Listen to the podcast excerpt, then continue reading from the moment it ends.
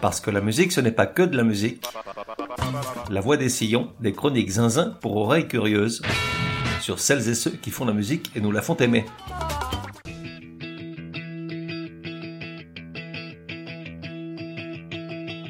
La voix des sillons numéro 86.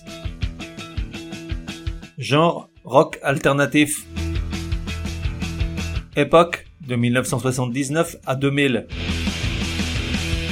De 1 à 10, probabilité que tu connaisses 6. Artiste de Smashing Pumpkins.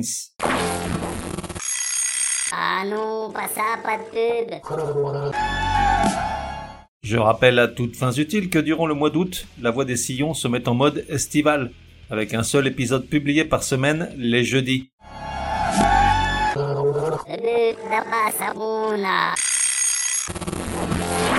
J'ai complètement loupé les années 90, je veux dire musicalement. En 92, je suis parti vivre à l'étranger et en 93, je suis devenu papa. Autant dire que mes souvenirs de musique sont essentiellement liés aux heures que je passais à rembobiner mes cassettes audio, que maman m'avait pris un malin plaisir à dévider de ses petits doigts, le visage illuminé par ce grand sourire des bonheurs simples, comme de faire défiler toute la bande magnétique jusqu'à ce qu'elle forme un doutin autour de ses petits pieds. Je m'arrachais les cheveux, à cette époque, Clara Luciani n'avait qu'un an. Bien dommage. J'aurais volontiers acheté un stock de cassettes de ses chansons pour les refiler à ma fille. Elle et moi, on aura passé un deal. Pour chaque cassette de la Luciani réduite à néant, double ration de dessert. Et donc j'ai clairement loupé les années 90. Je suis conscient d'avoir de grosses lacunes quant à la musique produite durant cette décennie. Oh certes, je ne suis pas fâché d'être passé à côté de la Britpop. En revanche, j'ai survolé le trip-hop de Bristol et le grunge de Seattle. D'accord, j'avais le Mezzanine de Massive Attack et le Nevermind de Nirvana, mais je ne sais rien ou pas grand chose de Portishead ou de Pearl Jam et de nombreux représentants de ces deux courants essentiels dans l'histoire de la musique populaire. Ça m'empêche de dormir? Non. En revanche, je sens bien que j'agace quand on me demande un épisode sur Pearl Jam. Ils sont tellement fans qu'ils ne comprennent pas, un, que ce ne soit pas mon cas, et deux, que faire un épisode sur un groupe que je pense n'avoir jamais écouté, c'est deux fois plus de boulot. Et tu te dis, alors pourquoi tu connais bien les Smashing Pumpkins, gros naze? Et je te réponds, j'en sais rien. C'est comme ça, leur musique m'est parvenue par une voix inconnue, puisqu'on parle d'une époque pré-internet, pendant laquelle de surcroît je n'avais pas la télé. Toujours est-il que j'aime bien ces gars-là, en plein grunge et rock metal, ils ont réussi à s'inspirer des deux genres pour produire leur propre sauce. Une sauce qui dépote sa mémé, mais pas que, de douces mélodies ne sont jamais très loin. Et puis il y a la voix de Billy Corgan, le chanteur, presque enfantine, un peu nasillarde, pas franche. En réalité, ce type, il vaut mieux l'écouter sur disque ou sur scène que le croiser dans la rue en pleine nuit. Il a un visage particulier, le regard torve, légèrement malsain selon l'angle. Au cinéma, il pourrait jouer le rôle du psychopathe que l'inspecteur vient consulter dans un établissement psychiatrique de haute sécurité dans l'espoir qu'il l'aide à résoudre une série de meurtres abominables. Il aurait les bras étirés dans le dos par une camisole de force dont les boucles sont vérifiées trois fois par jour, mais même comme ça, tu sais d'avance qu'il va manger la moitié de la jeune assistante du flic. D'ailleurs, dans la scène des agapes, une fois parvenu au foie, il sera contraint d'interrompre son repas par l'arrivée inopinée de l'inspecteur, assez fâché, disant Il relèvera doucement la tête, souriant de sa bouche barbouillée de restes écarlates, la pluie dégoulinant sur son crâne chauve. Bon, sinon, Billy Corgan, il fait aussi de la musique et de la bonne.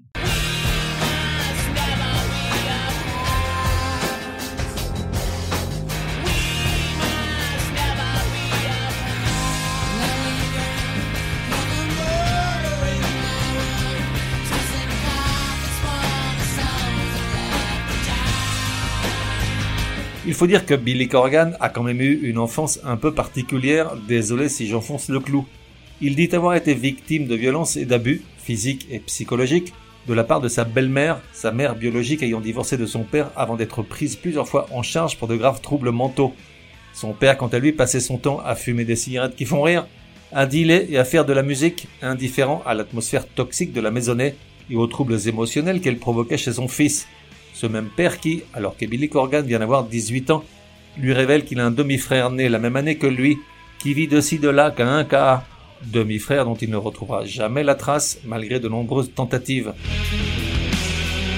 Très jeune, il découvre la musique et s'achète une guitare d'occasion, poussée par son père, une Gibson Les Paul, celle utilisée par d'illustres prédécesseurs dont Jimmy Page, Bob Marley, Robert Fripp de King Crimson, The Edge, Carlos Santana, bref, pléiade de très grands. Le soutien de son père ne va malheureusement pas au-delà de quelques recommandations musicales, comme Jeff Beck et Jimi Hendrix, mais avec l'âge, Billy Corgan élargit l'éventail de ses influences, notamment le heavy metal de Black Sabbath, et des choses plus grand public et encore pires comme Van Halen, Queen, Boston, Yellow, Chip Trick, on se demande même comment il s'en est sorti. Heureusement pour compenser, au lycée, il découvre de nouveaux sons, ceux des Cure et de Bauhaus. Élève plutôt doué pour les études, il obtient son diplôme avec mention, mais refuse toutes les bourses que lui offrent plusieurs universités et se lance à fond dans la musique. Une fois dehors, et la scène de Chicago ne le satisfaisant pas, il part en Floride. Là-bas, il monte un premier groupe, The Marked, au son résolument gothique post-punk machin bidule.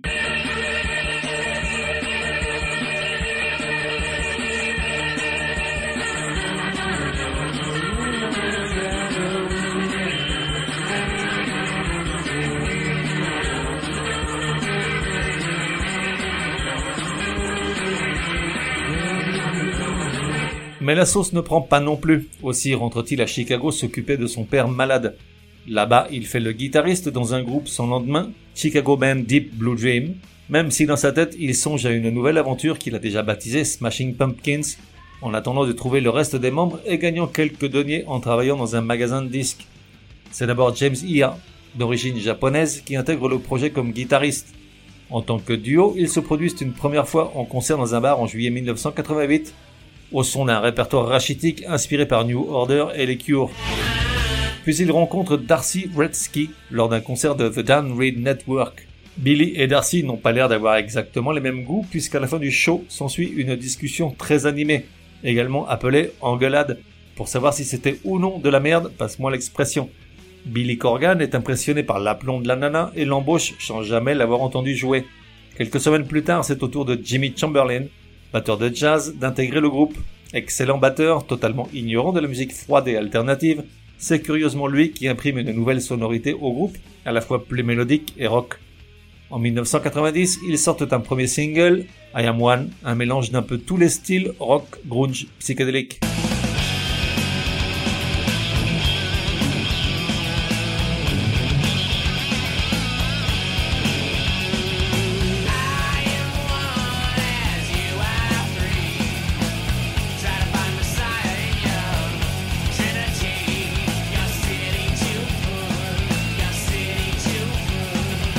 Le disque bénéficie d'un bon bouche à oreille dans le circuit local, ce qui leur permet de signer avec le label Caroline Records.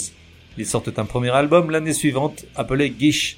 Si les autres musiciens le sentaient venir, c'est vraiment à ce moment-là que Billy Corgan prend l'ascendant définitif sur tout le monde et qu'il décide, lui tout seul, quelle musique doit être jouée et comment, afin de préserver la cohérence de l'ensemble, leur dira-t-il pour faire passer la pilule. Car en studio, bien souvent, c'est lui qui joue de tous les instruments, sauf de la batterie, ce qui bien entendu crée les premières dissensions entre eux. Gish, au son résolument grunge, connaît un succès mineur malgré des critiques plutôt positives. Bien des années plus tard, Pitchfork lui donnera une note de 8,3, mais sans prendre de risque puisqu'à posteriori et sachant ce que le groupe est devenu. Un seul single en est extrait, Rhinoceros, diffusé sur les seules radios rock du pays. Le label leur obtient néanmoins une belle tournée en première partie de grosses pointures comme les Red Hot Chili Peppers et Guns N' Roses, pendant laquelle ils affrontent leurs premiers problèmes internes. Le guitariste et la bassiste rompent difficilement une relation sentimentale entamée dès le départ, le batteur met le nez jusqu'au cerveau dans la dope et l'alcool, tandis que le chanteur rentre dans une profonde dépression, ce qui ne l'empêche pas d'écrire et composer pour un prochain album. Petit extrait de Rhinoceros.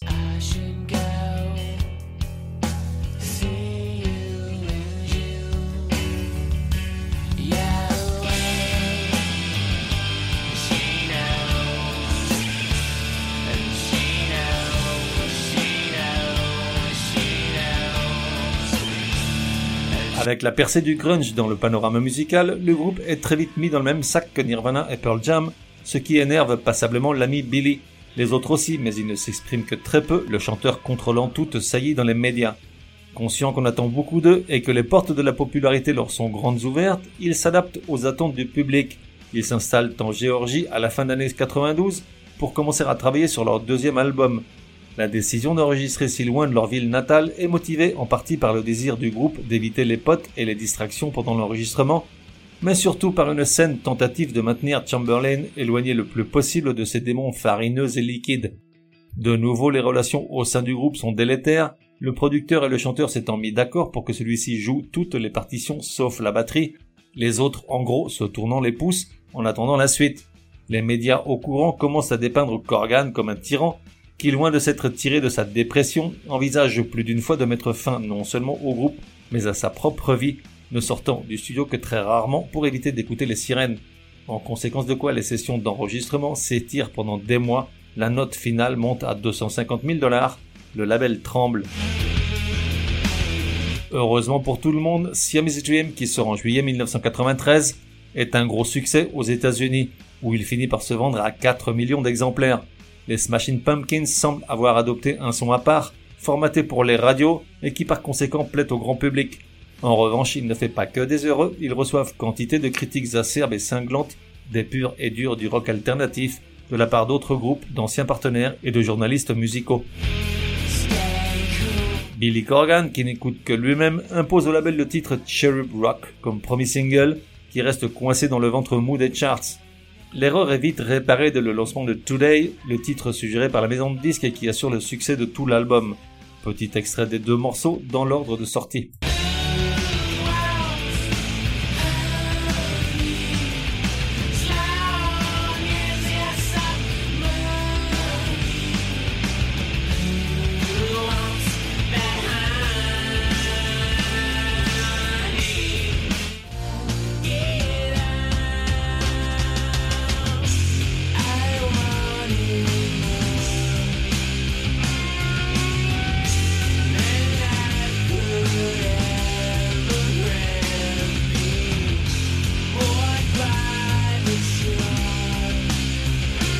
Aujourd'hui, Siamese Dream a fini par gagner ses lettres de noblesse. Il est souvent considéré comme un grand disque de rock et est classé à la 341e place de la liste des 500 plus grands disques de tous les temps établie par Rolling Stones. Mais cependant, a rien à voir avec le suivant, Melancholy and the Infinite Sadness, l'album de tous les superlatifs. Au cours de l'année 1995, Billy Corgan écrit et compose près de 60 chansons, le groupe entre alors en studio, débute l'enregistrement de ce que le chanteur décrit comme The Wall pour la génération X, un disque pensé pour le public jeune auquel le disque est censé tout donner et dont toutes les attentes doivent être comblées. Melancholy and the Infinite Sadness sort à la fin de l'année comme double album de 28 chansons d'une durée de plus de deux heures. La version vinyle de l'album, n'oublions pas que nous nous sommes qu'en 1995, contenait trois disques. Selon un critique qui avait dû boire plus que de raison, les chansons s'enchaînent conceptuellement comme un symbole du cycle de la vie et de la mort. Loué par le Time comme l'œuvre la plus ambitieuse et la plus accomplie du groupe à ce jour, Melancholy a débuté à la première place des charts US, a été certifié dix fois platine aux États-Unis, est devenu le double album le plus vendu de la décennie du haut de ses 20 millions d'exemplaires, la marque des grands. Nominé à 7 Grammy 1997, il ne remporte néanmoins que le prix de la meilleure performance hard rock pour le single phare de l'album Bullet with Butterfly Wings. En tout, 5 singles en sont extraits Bullet with Butterfly Wings 1979, Zero, 33 et Tonight Tonight. Voici un extrait des quatre premiers dans l'ordre. The world is a vampire.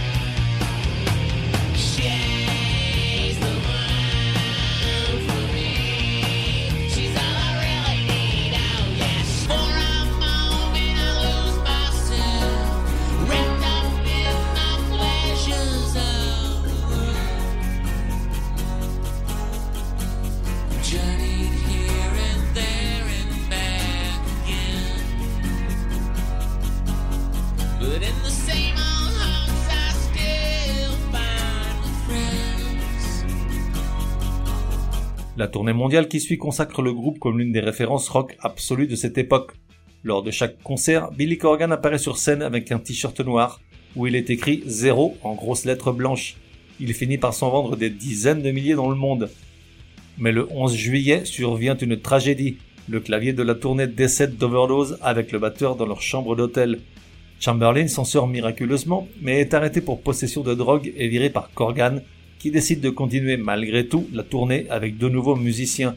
Cette décision est une grosse erreur, comme il reconnaîtra beaucoup plus tard. La réputation des Smashing se voit entachée. À partir de là, le groupe, désabusé, change de direction. Un quatrième album, Adore, sort en 1998, mais le son est beaucoup plus électronique. Le batteur est substitué par une boîte à rythme. C'est un échec commercial.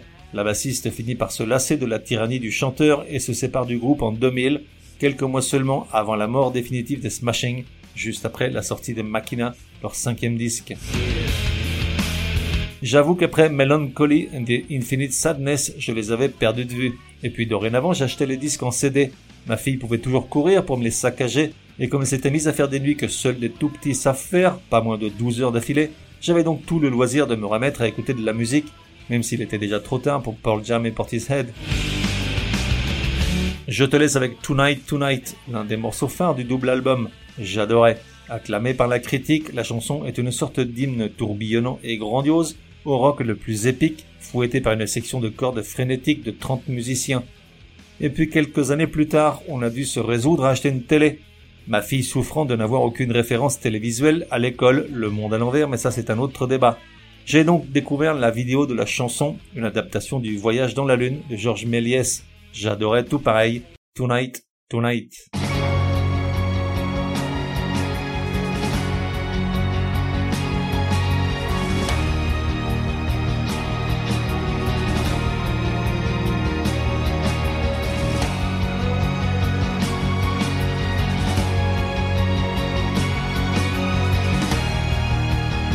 Se retrouve dans un prochain numéro de La Voix des Sillons. En attendant, café et à la messe.